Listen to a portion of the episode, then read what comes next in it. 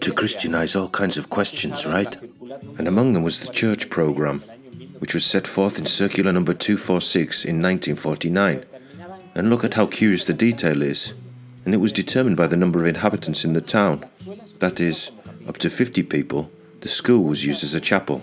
From 50 to 100, a chapel with a sacristy was established, and from 100 to 200, the church, sacristy, parish archive, toilet, and the priest's housing and premises for Catholic action. The detail's curious, and then in the Tietar Valley, the smallest churches are Valdienigo and Valdias de Pinares, which are about 200 square meters. They're usually about 400.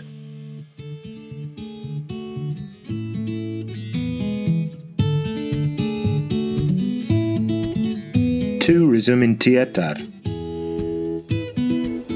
Smart tourist signs in audio format. Church.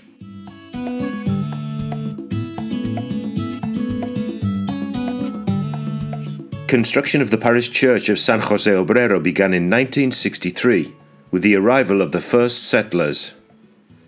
It's modern and simple in style and consists of a central nave that ends in the apse, where the main altar is located, which is characteristic of the colonization villages of the time. Yo soy el tercer cura de, de aquí de Tieta. Primero fue don Emilio, luego fue don Celi y luego pues eh, y ahora yo. As the third priest in Tietar, I follow in the footsteps of Don Emilio and Don Felix. Don Emilio was instrumental in establishing the town and served as a spiritual guide performing baptisms, marriages, and funerals for generations of residents. Tietar Valley is often compared to Venice due to its canals, which were purposely created to irrigate the region from the Rosarito Reservoir. These canals allowed for the establishment of towns like Tietar, where hard working people could live, work, and tend to their plots of land. It's a beautiful reminder of the ingenuity and perseverance of those who came before us. Evidentemente, tenía su salón parroquial, ahí había la primera televisión, aquí se There was a parish hall in the area that served as a central hub for cultural activities such as dancing and gatherings and so on. This hall was where the first television was located, and people would come together to play and socialize. Since there was no town hall or multi purpose building provided by the town council, the church took on this role and became the cultural nerve center of the community. In essence, the church was everything to the people in this area.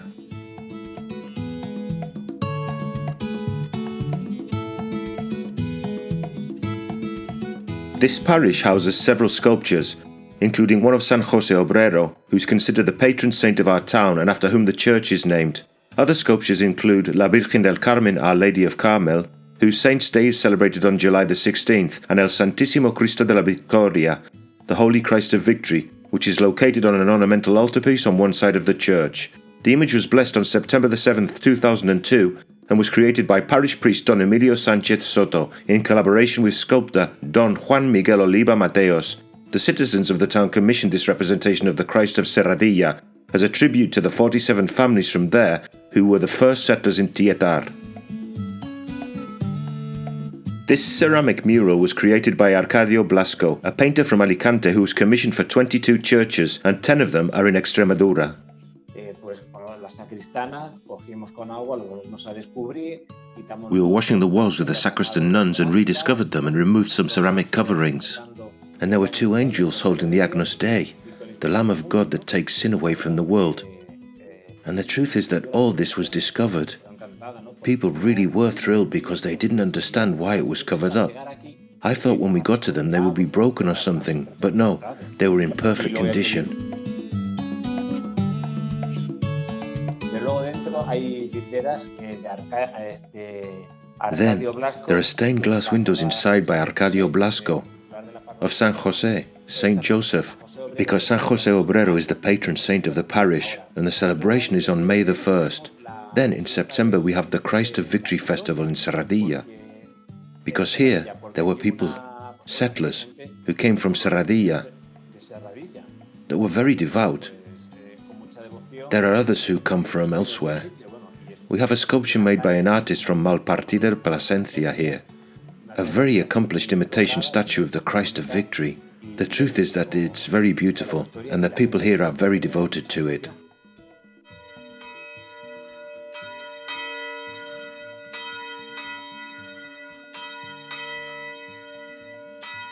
Usually, a bell tower is connected to the structure of the church. However, architect Pablo Pintado designed a curious structure in 1957 that included an isolated bell tower with an iron spiral staircase. It wasn't normal. For example, in Pueblo Nuevo de Miramontes, the bell tower is attached. You enter the church, climb some stairs, and have access to it, like in all churches. But here, I tell you, he isolated it and put it next to the house, and the house is very grand. Look, this house has four rooms, and I call the fourth room the Emperor's Room, which I use as an office. I call it the Emperor's Office. Why? Because I open the door, face the sacristy, and see the high altar. And exactly like Charles V. Yes, yes, yes, yes. and it's funny. I always tell everyone when they come, this is the Emperor's office. Yes, yes. I say, look, and I open the door. I say, but it's the church. I say, well, look.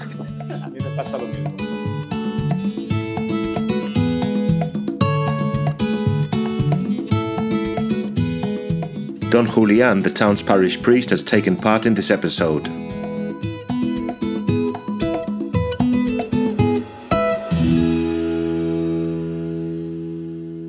Production for Radio Viajera, financed within the framework of the Project for the Development of Smart Villages of the Government of Extremadura and the European Union, with the support of the Tietar Town Council.